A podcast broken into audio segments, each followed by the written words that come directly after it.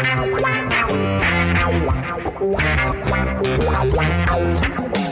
dois na barreira, correu, o rei atirou. O cara manda ação, samba lá, samba botou na frente a bola. O time sempre chegando a chance de mais um gol.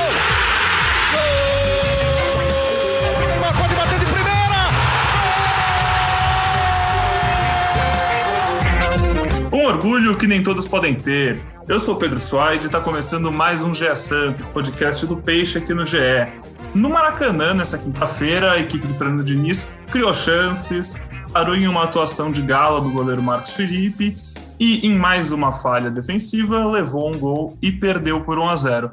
Mas eu acho que esse podcast aqui vai ser um pouco mais alto astral do que os últimos.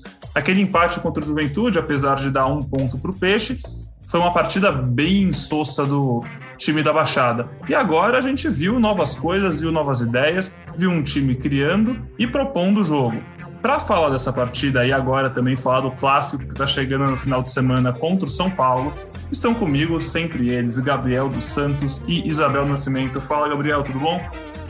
Ei, Pedro, ei, Bel, todo mundo escuta a gente no podcast já é Santos. Pois é, né? Até irônico, né? Quando o Santos não joga nada, como foi contra o Juventude, ganha um ponto e quando joga bem, propõe o jogo, tem o controle, tem a posse de bola, cria as melhores chances, não ganha nenhum e perde para o Fluminense numa derrota que é, que é frustrante é, pelo desempenho do time. Acho que o time teve uma, uma boa evolução, apresentou um, um, bom futebol em relação ao, ao, apresentado contra o Juventude, que foi nenhum futebol no caso. É, mas enfim, conseguiu encaixar um pouco mais nas ideias do Diniz, é, traduziu a posse de bola, é, tá tão contestada a posse de bola em chances de gols até que enfim, é, levou muito perigo, como você destacou, parou numa atuação de gala do goleiro Marcos Felipe, que foi sem dúvida o melhor em campo e salvou o Fluminense de uma derrota é, para o Santos, que criou, criou bastante. Ainda tem muitos problemas, evidentemente, mas é, apresenta uma evolução. Oi, Pedrinho. Oi, Gabriel. Oi a todos os ouvintes também. Então, acho que assim, quando, é, quando o Gabriel coloca que o goleiro do Fluminense foi o melhor da partida, eu diria que foi o único da partida do Fluminense, né? Não desmerecendo de maneira nenhuma o time, até falei antes que o time do Fluminense é um time mais organizado, com maior sintonia que o time do Santos, mas assim, a proposta do Fluminense ontem estava clara. Eu vou jogar atrás e vou partir no erro do Santos, mesmo jogando em casa, com um time totalmente desestabilizado. Então, o mérito ontem do jogo não foi aquela posse de bola que a gente vê legal. A posse de bola foi só do Santos, mas foi John Luiz Felipe, John Danilo. Aí, para mim, não me importa essa posse de bola. Foi uma posse de bola do Santos, se eu não me engano, terminou com 64%, 68% de posse de bola ofensiva. É claro, não ter o capricho, falta definição. Eu acho que é um time que jogou muito melhor coletivamente, mas não jogou bem é, em habilidades individuais, faltou muito nessa questão. É um time que, para mim, você ter pontuações, é, pontos, né, para melhorar individuais são mais fáceis do que coletivo. Você chegar e treinar chute é muito mais fácil do que você treinar sintonia de um time. Ontem foi um, um time com muito mais sintonia, com passe de bola com maior, maior qualidade. Eu acho que assim, esse ponto que eu mesma comentei da teimosia tá ficando cada vez mais em evidência. Ontem o Diniz terminou o jogo aí com cinco atacantes, dois laterais, até foi um post do Gabriel no Twitter isso, e falando, né, ele, ele pontuou exatamente quais é, qual foi a, a, a organização dos posicionamentos é, das áreas do Santos ontem no fim do jogo, e não tira os mesmos, né? Então, assim, é uma, é, você tem as laterais, ontem você teve o Danilo e o Zanocelo estreando, e o Moraes que não estreia nunca, e o Matson que entra só no fim da partida. Então, acho que principalmente as teimosias atuais do Diniz, nesse momento, eu indico as laterais e o Alisson. Por mais que o Alisson não tenha feito uma partida tão ruim, é um cara que estava amarelado para um segundo tempo, é um cara faltoso, poderia deixar o Santos com um a menos. Nesse momento, eu não indico o Marinho como uma teimosia, porque é o Marinho. Só que, se continuar com essa com esse desempenho, o Ângelo vai começar a gritar mais no banco. Tá certo.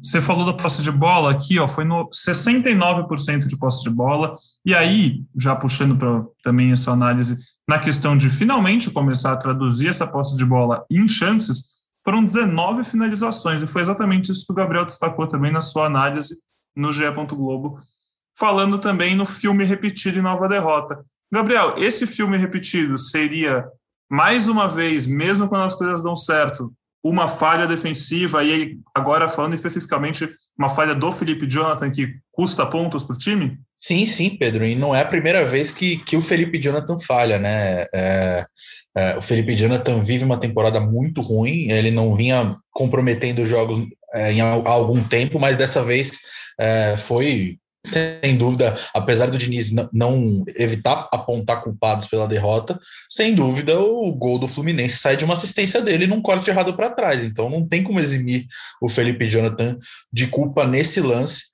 É, a temporada dele é muito ruim. O, a, a, o Moraes, como a Abel destacou, ainda não recebeu chance. Né? Todos os reforços é, os cinco reforços contratados já foram utilizados pelo Diniz. Ontem estreou o Camacho, estreou o Zanocelo, Danilo Bosa foi titular pela primeira vez, é, e o Moraes não saiu do banco. Então, é, mesmo com o Felipe Jonathan sendo substituído ali no fim da partida, o Diniz optou por não colocar o Moraes.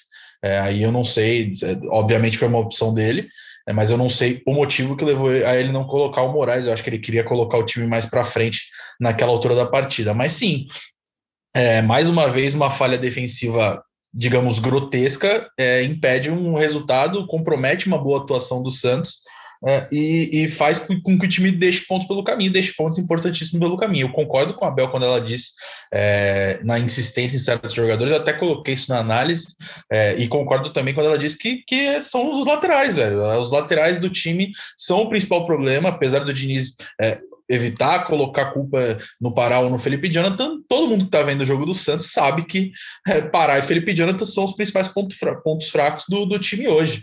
É, em relação ao Marinho, ao comentário da Bel, eu concordo com ela também. Acho que não é o momento de, de, colocar o Marinho no banco. Acho que o Marinho é, segue sendo o principal jogador desse time, apesar de não, vem, não, não apesar dele não vir tendo atuações convincentes. Né? Ontem foi mais uma partida bem ruim do Marinho, é, perdeu chances é, que não se pode perder, né? Fez muita falta é, os gols que ele perdeu. É, foi bem descalibrado, acho que foi o adjetivo que eu usei para o Marinho né, na atuação de ontem. E ele vem sendo descalibrado não só ontem, né? Já faz algum tempo que ele não tem feito tanta diferença. Então, acho que não só o Marinho, mas como Pará, Felipe Jonathan, Alisson, todos esses que a Bel citou, precisam um pouco melhorar um pouco.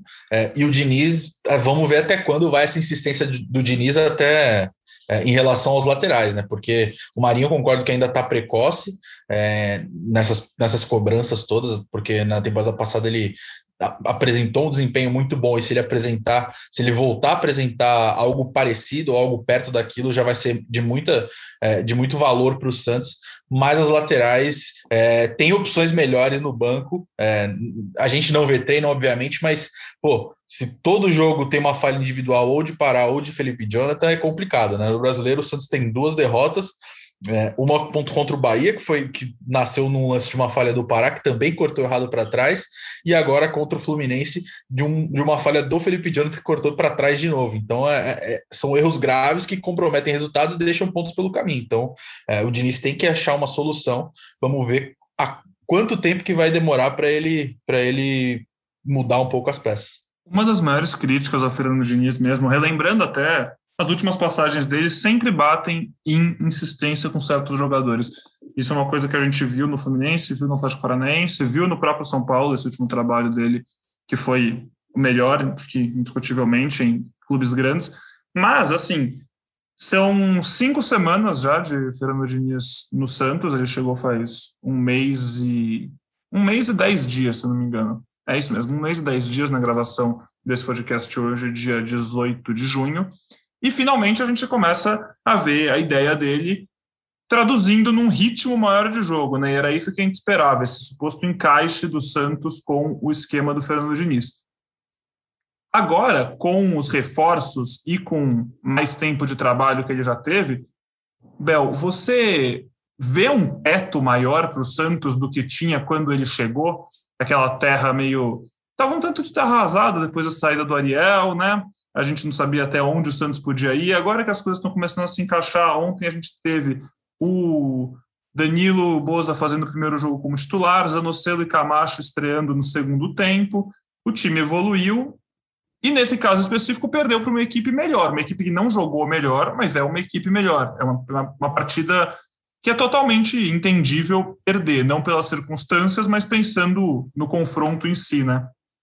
Eu acho que assim, Pedro, ontem a gente conseguiu ver algumas coisas do Diniz, mas algumas coisas também que não que me preocupam um pouquinho, entendeu? Assim, quando você tira um Pirani, é, o Gabriel sabe bem, o Pirani há quanto tempo? Quantos jogos que a gente está falando? Quatro, cinco jogos, desde a chegada do Diniz, né, você está falando mais de um mês que o Pirani não joga bem. Depois de muito tempo, você tem um Pirani fazendo um primeiro tempo decente e você tira o Pirani, sabe? A, tirada do, a retirada ali do Giamota, eu acho que até fez sentido, porque o Giamota meu pai adora chamar ele de burocrático, né? E ele é muito exatamente isso. Tem vezes que ele não erra, acho que ele fez um passe errado ontem, mas ele é um cara muito simples. Ele é o cara que provavelmente estuda para a prova sempre para tirar o seu set, sabe? Ele não vai fazer muito a mais, ele também não vai ser muito ousado. Então ele faz exatamente o que teoricamente precisa ser feito.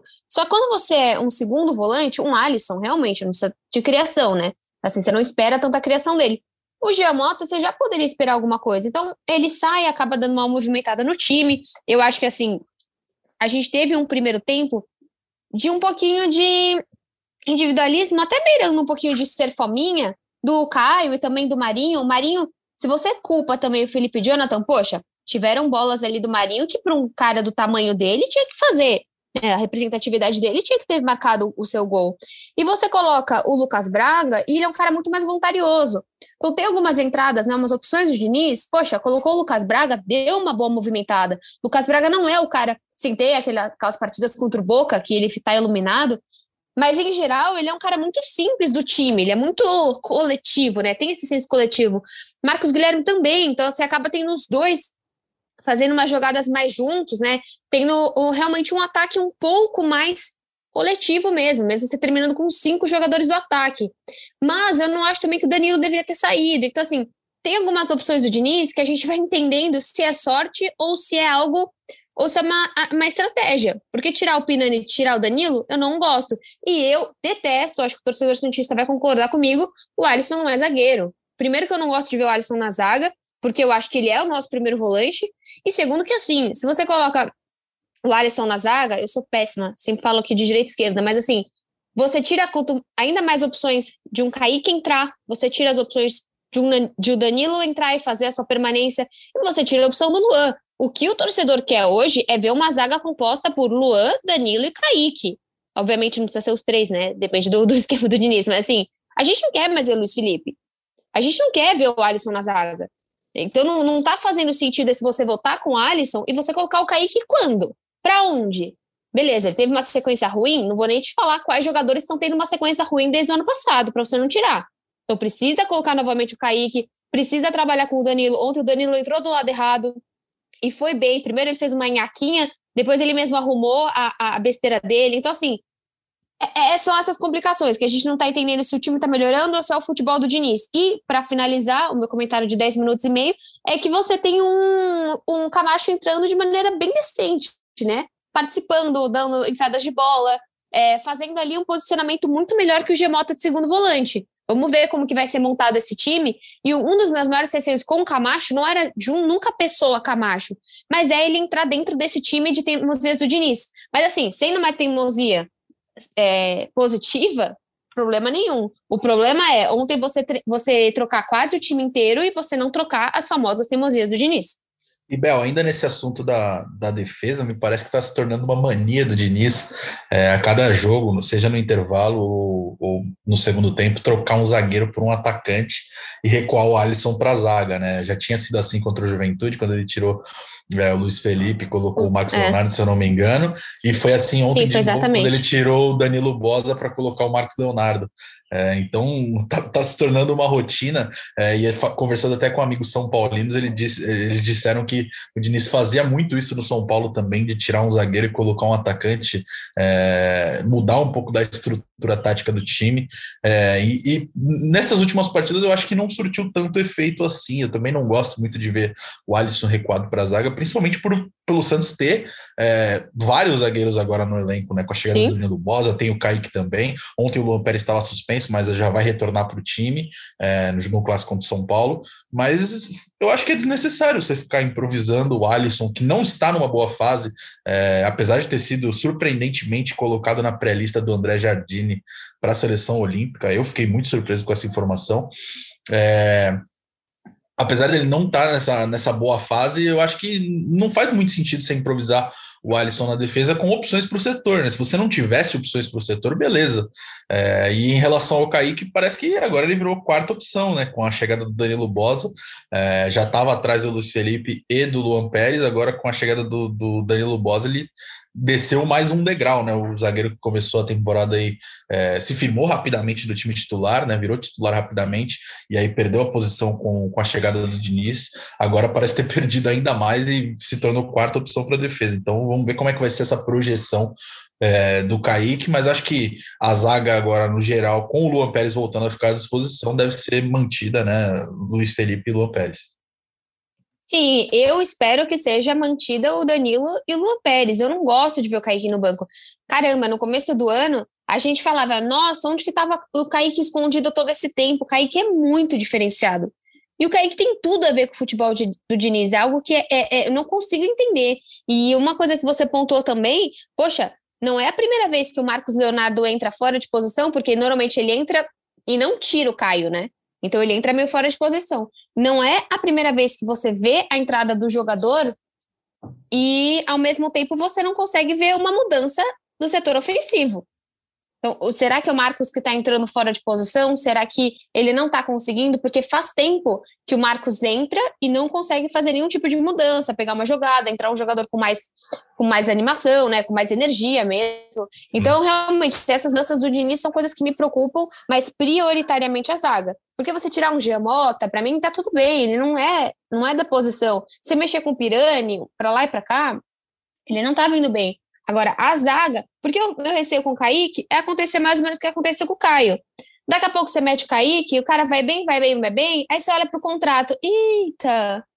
Nossa, a gente não mexeu é. no contrato. E já tem um monte de gente olhando para ele. E, cara, ontem, só para terminar, Pedro, para você já assumir novamente o, o, comando desse grande podcast. Fique à vontade, meu, é... fique à vontade, sem estresse nenhum. E é, só para pontuar, eu acho que ontem o Santos, depois de todas as alterações do Diniz, terminou com um grande, uma, uma grande bagunça, sem, é, sem tática nenhuma, né? Porque, como eu tuitei, vou até ler aqui meu tweet, Santos termina o jogo com um goleiro, dois laterais direitos, três meio-campistas e cinco atacantes, considerando é, as posições de origem de cada jogador. Então o Diniz espalhou jogadores de, de outras posições em outras posições, né? Improvisou é, e terminou com uma, um grande acho que a tática ficou um pouco de lado, né? Acho que a prioridade em buscar um empate, buscar uma virada, é, se tornou prioridade, mas acho que é, para mim, pelo menos, não fez muito não fizeram muito sentido as alterações do Diniz ontem. Tá certo. E agora falando já também, vocês falaram de projeção, falaram de muita gente não aguentar mais ver o Alisson indo para a zaga. No próximo jogo, o Alisson não vai para a zaga de jeito nenhum, porque o Alisson levou o terceiro cartão amarelo e está fora do clássico contra o São Paulo. E aí a gente viu duas estreias em, no meio de campo, usando selo um meia mais ofensivo, o Camacho entrando ali de segundo volante, a gente viu o Danilo. E aí eu queria saber de vocês, o que vocês imaginam para esse time sem o Alisson, que é tão queridinho do Fernando Diniz, né? E é, querendo ou não, um dos que a gente afirma titular absoluto do time, né? Uma, faz parte do esqueleto da equipe. O primeiro volante do Santos é o Alisson. Agora, para esse próximo jogo, num clássico, né? Em casa, mas um clássico, jogo difícil. São Paulo precisa da vitória, tem só dois pontos no Brasileirão em quatro rodadas. Como é que vocês veem o Fernando Diniz desenhando essa equipe?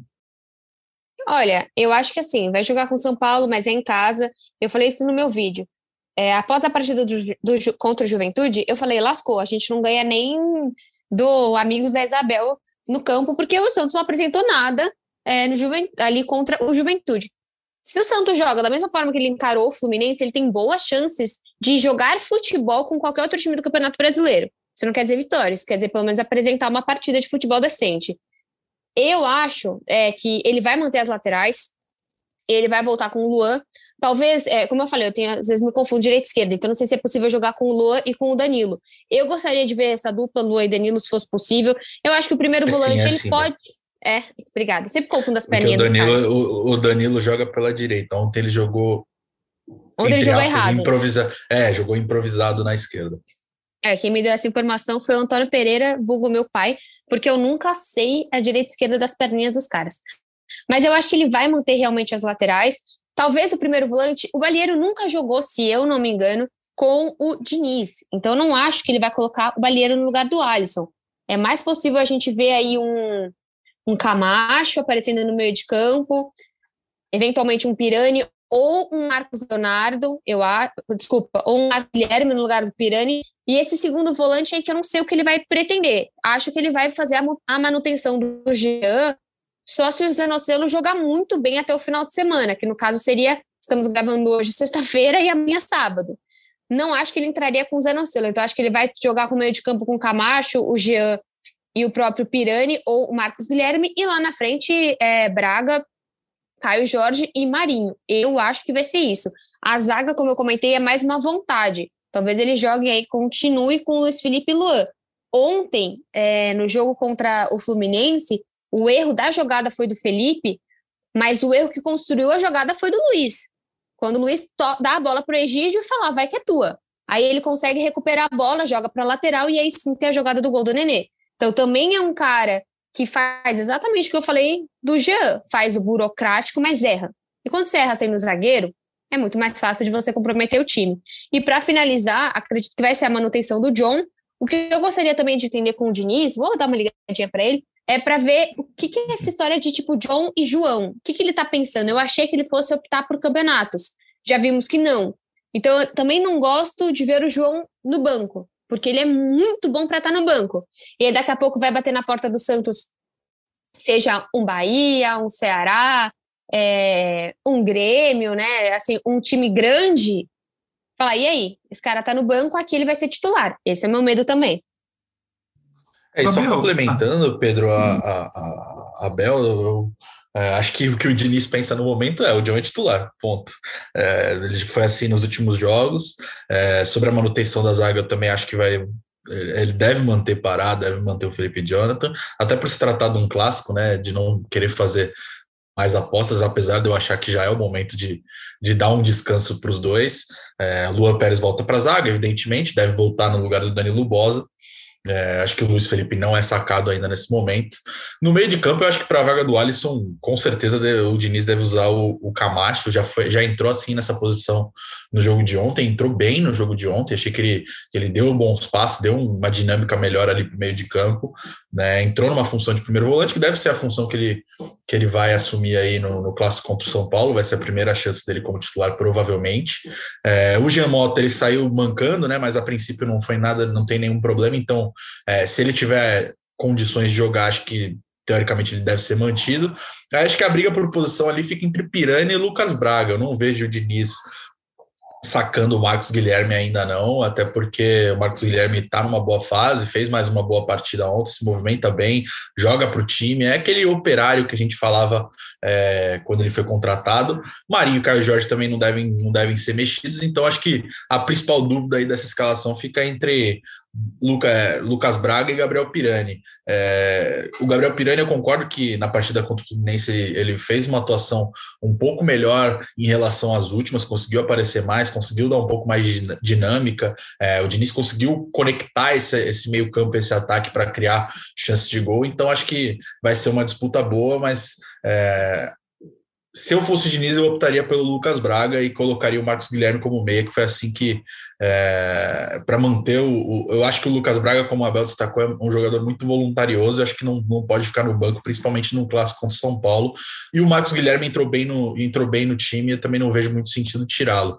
Mas aí o Diniz terá só um treino em campo, né, para definir essa escalação. Hoje, o dia que a gente está gravando, sexta-feira, o Santos fez um treino regenerativo no Rio de Janeiro ainda, antes de voltar aqui para a Baixada Santista, e só vai ter um trabalho no gramado é, para o Diniz definir essa escalação que enfrenta, que enfrenta São Paulo. Será nesse sábado, né?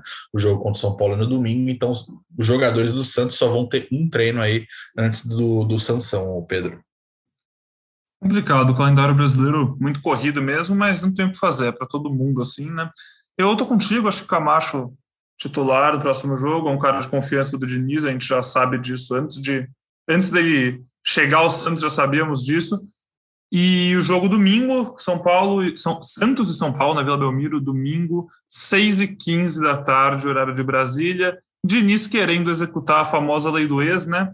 Você falou do Marcos Guilherme, queria só destacar uma aspa dele depois da partida, que eu gostei bastante. ele disse que estava indignado em perder uma partida dessas. Eu acho que essa postura. Meteu é... o Gil do Vigor, né? Meteu Essencial. o Gil do Vigor. Perfeito. É, mas tá certo, né, meu? Tem que estar tá indignado mesmo. Não é porque pegou um time teoricamente melhor que tem que ficar aceitando não somar ponto. Jogou bem, jogou para ganhar, não ganhou, tudo bem. Mas assim, eu acho que o saldo dessa partida é muito mais positiva do que negativa. Tomara que não sejam pontos que vão fazer falta lá na frente. Isso é, o, essa é a minha única preocupação. Isso é impossível, Mas... Pedrinho. Não, não. Pontos falando... que vão fazer falta na frente vão ser de qualquer forma, porque o Santos já fez isso também contra o Bahia, não era necessário, até um saldo de gols que a gente vai sentir para sempre. Né? Você tem um jogo ridículo como você teve contra o Juventude, sempre vai fazer falta, porque a gente sabe que o campeonato do Santos, por mais que esse campeonato esteja doidão, você olha a tabela, você nunca imaginava que você teria isso, né? Um Grêmio indo mal, um Inter não indo tão bem, um São Paulo. É, você tem, Fortaleza é, liderando, né? Exatamente. Você não imaginava nada disso. Então, assim, não existem pontos no Campeonato Brasileiro que, que não vão fazer falta. Isso você pode esquecer, principalmente sendo Santos. Vai fazer muita falta, porque o viés do Santos esse ano é a manutenção do campeonato. Isso ninguém discute. E no máximo, quando falta 10 rodadas, você pode pensar: hum, talvez, eventualmente, se Deus for bom, as estrelas estiverem alinhadas, você consegue beliscar uma Sul-Americana ou igual ano passado, que foi um G25 que o Santos conseguiu a, a, Libertadores. Mas que vai fazer falta e já tem que pensar nisso, que é uma coisa que me irrita. Só começa a pensar nisso lá pela vigésima sexta rodada, putz, lembra do Juventude? E aí você vai chegar no, contra o Flamengo no Maracanã e falar, jogo de seis pontos, beleza, certinho. Não dá. Tá certo. É, teve boa notícia também fora de campo, né? Não, eu, gostei dessa desabafo, achei, achei muito honesto. Obrigada. Teve, teve, boa notícia fora de campo também, né? O Santos anunciou a renovação do contrato com o Sandri até 2026, é isso, Gabriel? Sim, dia 31 de maio de 2026, Sandri de contrato renovado, né? O Sandri que segue se recuperando de de grave lesão no joelho, teve que passar por cirurgia, ainda demora um pouco para ficar à disposição e volta para e quando ele puder voltar a atuar, ele vai ter uma, mais concorrentes ali na posição, né, já que o Santos contratou o Camacho e o Zanocelo para essa temporada. Mas o Sandri, antes de se lesionar, ele se mostrou uma peça importantíssima para o time, era o principal substituto do Diego Pituca, vendido do, que foi vendido para o Kashima Antlers, né? Então vinha sendo titular absoluto, foi titular na final da Libertadores no ano passado, e acho que é mais uma renovação muito importante acertada pela diretoria.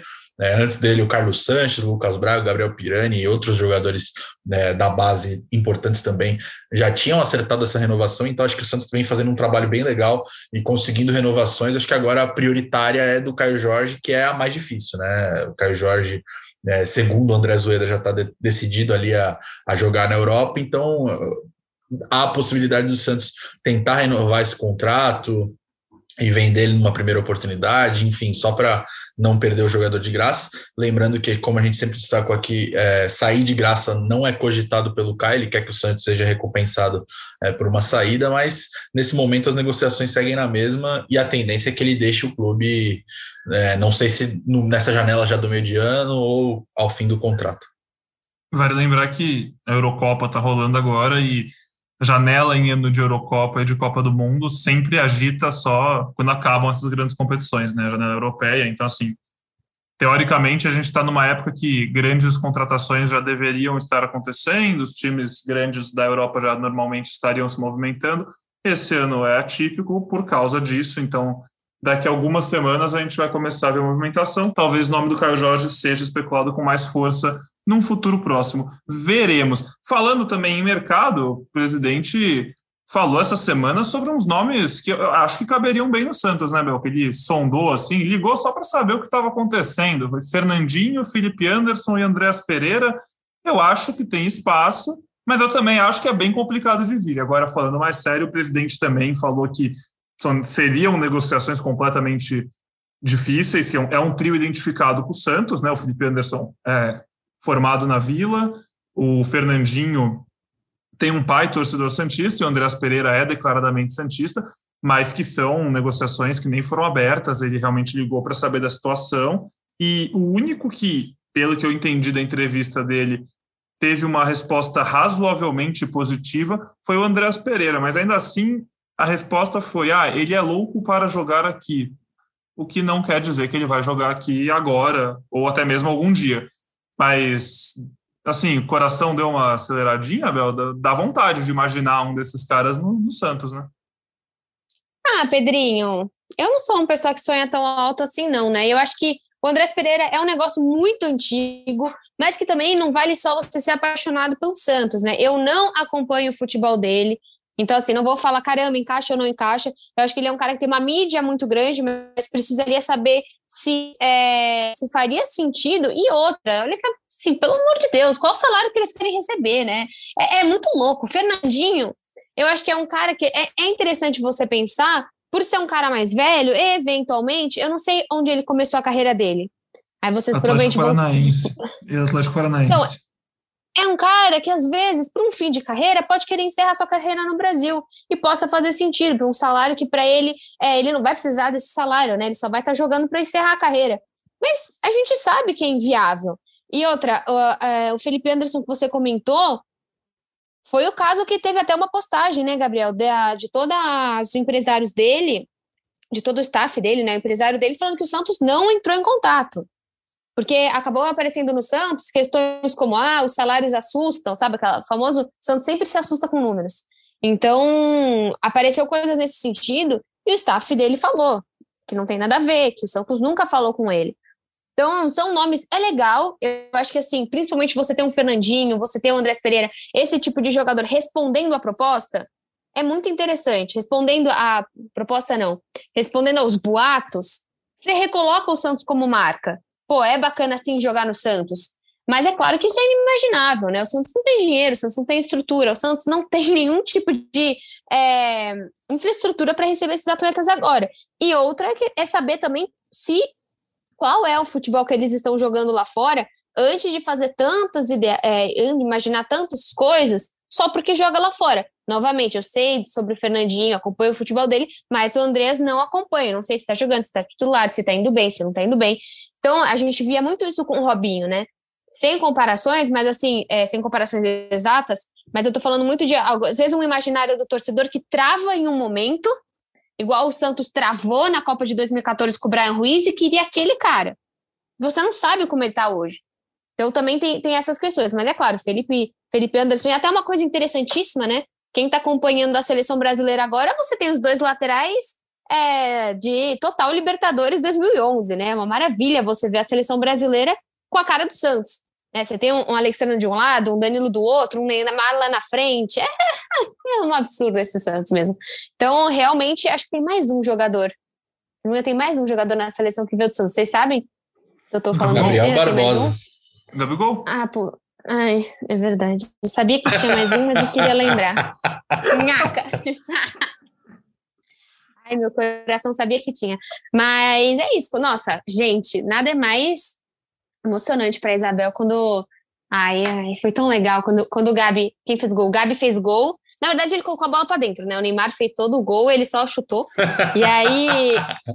Eles dois comemorando juntos, ai, dá, dá um negocinho, né? Ai, é que vocês, não sei se vocês têm essa paixão, mas ai, tão complicado. E a mensagem do. E foi bem legal a mensagem do Pelé depois pro, pro Neymar, depois Ai, do jogo foi. de ontem, né? Porque o Neymar está se aproximando do recorde do Pelé de gols pela seleção, então foi, foi bem bacana. Se aproximando e... mais ou menos, né? Que ele passou o Zico, mas acho que faltam uns 30 gols para chegar no Pelé. Acho que, é que Pelé são uns 90 conta. e tantos. É que tem duas ah. contas, né? Tem a conta da CBF e a da FIFA. Na da FIFA falta acho que menos de 10. A da CBF ela conta ah. amistosos contra selecionados, não só amistosos contra as seleções, né? Que antigamente tinha muito aqueles amistosos contra os times que não eram seleções efetivamente. E aí muda a conta nisso. Mas acho que acho que na outra conta realmente falta coisa de 30 gols. Mas ainda assim e... é uma marca bem surpreendente do Neymar, bem bem marcante, né? Muito muito forte. Vou fazer a minha propaganda aqui. Primeiro, eu quero falar para todo mundo se inscrever no meu canal, porque eu estou quase batendo 40 mil. E seguindo, e segundo, que eu, hoje, eu, na sexta-feira, sei quando você vai ver, mas sexta-feira a Isabel fez uma batalha de influenciadores no Tá na área, muito interessante. E eu falei para o Igor, para o apresentador, que eu não sou boa nisso e vou contar para vocês o porquê. Estava num stop Santista, chegou lá na letra N, não sei se já contei essa história aqui. Isso foi esse ano. Na letra N, Santos, o que, que vocês acham que eu poderia colocar? Sim, o mais óbvio. Você não falou Neymar? Neymar, né? Você falou o quê? Não, Neto Berola. Genial. É isso. Aí, aí você é a foi longe, hein? Eu falaria Não, Nilson. A cabeça pô. não funciona. Neilton. É porque você. é, falta amor no seu coração. Mas é, é isso, assim, eu só tô chamando todo mundo para se inscrever no meu canal e também para não não esquecer de ver o Tá na área hoje, eu contra o influenciador, o Caio, São Paulino, que eu falei, ah, falei antes pro Igor, né? Sou muito ruim de memória e contei esse caos incrível sobre a minha vida participando de um Stop Santista. Muito bom. Bom, então, Seu Pedro, canal- você tem a missão, você tem a missão de, de editar esse podcast antes do Tanária começar, cara. Ah, não, não, vai. Exatamente. Estará no ar, estará no ar antes. E no próximo É às seis podcast. horas, Pedrinho, você No consegue, são próximo nove da manhã. podcast, a gente, no próximo podcast, a gente tenta trazer um trechinho do Tá na área aí com a Bel. Quem sabe a gente não. Se ela for bem nesse top, quem sabe a gente não abre o próximo podcast com a Bel ganhando do São Paulo no clássico, pré-clássico. Seu canal imparcialmente Santista, né, Bel? É isso aí? Exatamente, para as pessoas se inscreverem para a gente bater 40 mil. Tenho certeza que se a gente bater 40 mil, o Santos ganha no final de semana. Boa, boa, boa. A gente, o Gabriel citou o post do Pelé exaltando o Neymar, né, que tá fazendo um começo de Copa América excepcional pela seleção brasileira. Maravilhoso, né? E eu, não, putz, cara, é- ele E já tem demais, cabelo né? novo hoje, Faz- né? Fazendo um parênteses aqui, cara, ele sobra demais, ele é muito bom. Ele é muito incrível, né? Juro, eu- olho para ele, eu tenho vontade de chorar. Tem ele aqui no meu quarto, um, um, quadro gigantesco, sério. É, é difícil segurar o coração. Ah, é um, mu- um muso inspirador da Bel. Mas eu queria só exaltar também e lembrar, depois da estreia da seleção, que foi contra a Venezuela, o que foi exatamente quando o Neymar fez essa jogadaça, deu assistência para o gol do Gabigol. O Gabigol postou a foto dos dois comemorando o gol juntos com muito obrigado, ídolo, alguma coisa assim. E, pô, acho muito bonito esse tipo de coisa no futebol, acho muito legal. A gente às vezes esquece. O Neymar eu acho muito bonito. a gente esquece, às vezes, que os grandes ídolos, né? O Gabigol hoje, acho que é quase indiscutível que é um, um dos maiores ídolos do futebol brasileiro. A torcida do, Do Flamengo, Flamengo, inteira né? ama o cara. Não, não, claro, mas como, como marca, assim, o Gabigol é um dos maiores do Brasil.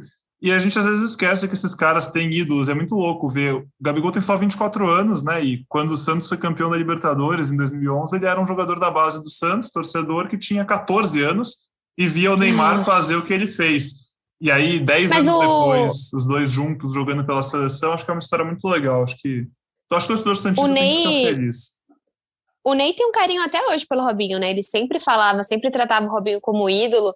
Realmente, assim, acho que a, a torcida Santista tá muito bem servida, seja ídolo, seja craque, né? Acho que nem sempre a gente precisa tratar todos os bons jogadores como ídolos, eles podem só ser bons de bola. E falando em Perfeito. jogador bom de bola, acho que a gente pode colocar hoje o vídeo do Lucas Lima, né? Acho interessante a gente pontuar isso só para a torcida Santista mesmo, só porque preciso pontuar as questões com o Lucas, que é um jogador que eventualmente tem sempre aquela pessoa, ah, poderia voltar para o Santos. Então, quem não viu o que aconteceu, acho que também a gente pode deixar que as pessoas vão atrás do Luquinhas na balada e da, da terror que a torcida palmeirense está fazendo em cima dele, só para você, caro colega, que ainda quer o Lucas Lima de volta. Bola fora do Lucas Lima, mandou muito mal, viu? Aproveitando já para dar uma enquadrada em todo mundo aí, fique em casa, usa máscara, vai tomar vacina, não importa se é AstraZeneca, se é Pfizer. A gente nunca soube que vacina a gente tomou a vida inteira, né? Sempre ia lá, a vacina que tinha a gente tomava, agora a galera tá com querendo ser sommelier de vacina. Vamos fazer nosso papel, galera, aqui. Se tudo der certo, daqui a pouco a gente sai dessa. Tá difícil, mas daqui a pouco a gente sai dessa. E o Lucas Lima Ah, a foi gente se muito mal. encontra na Vila, na Vila Belmiro, todo mundo, Vila Belmiro lotada, e a gente tá brincando aqui, mas eu tô falando do vídeo do Lucas Lima aí, que foi numa balada clandestina aí, sem máscara, sem nada, mas realmente a gente precisa se cuidar e que nenhum jogador, nenhum, mesmo tendo histórico de atleta, o jogador ele não vai conseguir se privar de nenhum tipo de consequência, né, Pedrinho? Perfeito, Bel, perfeito. Vamos arredondando as coisas aqui pelo podcast. Gabriel, muito obrigado pela sua participação. Você estará na Vila Belmiro no final de semana para presenciar esse clássico bonito que nos aguarda? Vai, vai trabalhar. Evidentemente, vai, né, vai, Pedro? Vai, Evidentemente estarei na Vila Belmiro para acompanhar esse Sansão. Será a primeira vez que o técnico Fernando Diniz, acho que o principal personagem desse, desse Sansão vai estar fora de campo, né? Vai ser o técnico Fernando Diniz pela primeira vez é, reencontra o São Paulo, que foi um clube que ele dirigiu aí por um ano e quatro meses. Então, ele é, é, foi até perguntado sobre isso na coletiva depois do jogo contra o Fluminense. Ele minimizou um pouco, falou que são coisas do futebol, reencontrar o São Paulo, mas que será bom rever os amigos. Então, vai ser um grande personagem, sem dúvida, desse, desse Santos e São Paulo. E a gente volta para muito. A gente volta na segunda-feira para comentar, né? É, tudo sobre esse jogão, sobre esse clássico que promete muito na Vila, Pedro. Perfeito. Ô, Bel, me conta, segunda-feira a gente volta para comentar Santos quanto a quanto São Paulo. Pedro, como eu falei, né? Tudo infelizmente vai demorar, vai depender das pessoas se inscreverem ou não no meu canal, porque isso acaba levando a sorte dos jogadores na pontaria deles. Mas tirando esse fator que é extremamente importante, é, ah, Pedrinho, eu acho que assim, é, é, o São Paulo é um time que consegue, é um time que está com um ataque interessante, está conseguindo marcar bem, né? Tudo bem, na última partida aí empatou em casa contra a Chapecoense e tudo, mas com a saída de bola do Santos, com o ataque do São Paulo, eu acho que vai ser um jogo de bastante gols. Eu vou pontuar aqui um, ai, sei lá, um 3 a 2 para o Santos, porque a gente tem que colocar um, um placar né, favorável para o nosso time, mas acho que vai ser um jogo de muita atenção para o Santista. Porque, assim, do, da mesma forma que Diniz conhece muito São Paulo, São Paulo conhece muito Diniz. Então, você tem peças importantíssimas lá dentro. Não sei qual que vai ser o time. É claro que o São Paulo tá cheio de novidades. Até eu tive que colocar no meu. É, na minha batalha de influenciadores, um jogador que eu queria do São Paulo. E eu falei até na, no, no, no vídeo no Tá Na Área, que vocês vão ver qual foi, né? Mas o, o, jogador aí, tem vários jogadores interessantes do São Paulo que poderiam jogar no Santos também. Mas você tem Daniel Alves, você tem o Vitor Bueno, você tem a, a, zaga, você tem o goleiro. Tô pensando todo mundo que tava jogando com o Diniz. Então tem os dois pontos, né, Pedrinho? O fato do Fernando conhecer e o fato do São Paulo saber muito como joga o Fernando Diniz. Perfeito, Bel, perfeito. 3 a 2 seria um belo resultado, hein? Eu acho que o meu único palpite é: eu acho que tem gol do Caio Jorge. Com essa eu me despeço. Ai, Voltamos... tomara. Voltamos na segunda-feira, né, pessoal? Obrigado pela audiência de todo mundo. Obrigado de novo ao Gabriel e a Bel, que mais uma vez abrilhantaram esse podcast. Sempre lembrando vocês de seguir o GE Santos nas plataformas agregadoras para sempre receber notificação quando a gente publica um novo episódio. E você pode também interagir com a gente nas redes pelo arroba Peixe e nos nossos perfis pessoais, arroba SlideP, arroba underline Gabriel 2 Santos e arroba Impar Santista, rumo aos 40 mil, Bel. É isso aí. Pessoal, um bom fim de semana para todo mundo que ouviu o podcast. Até a próxima, um beijo e um abraço. Falou!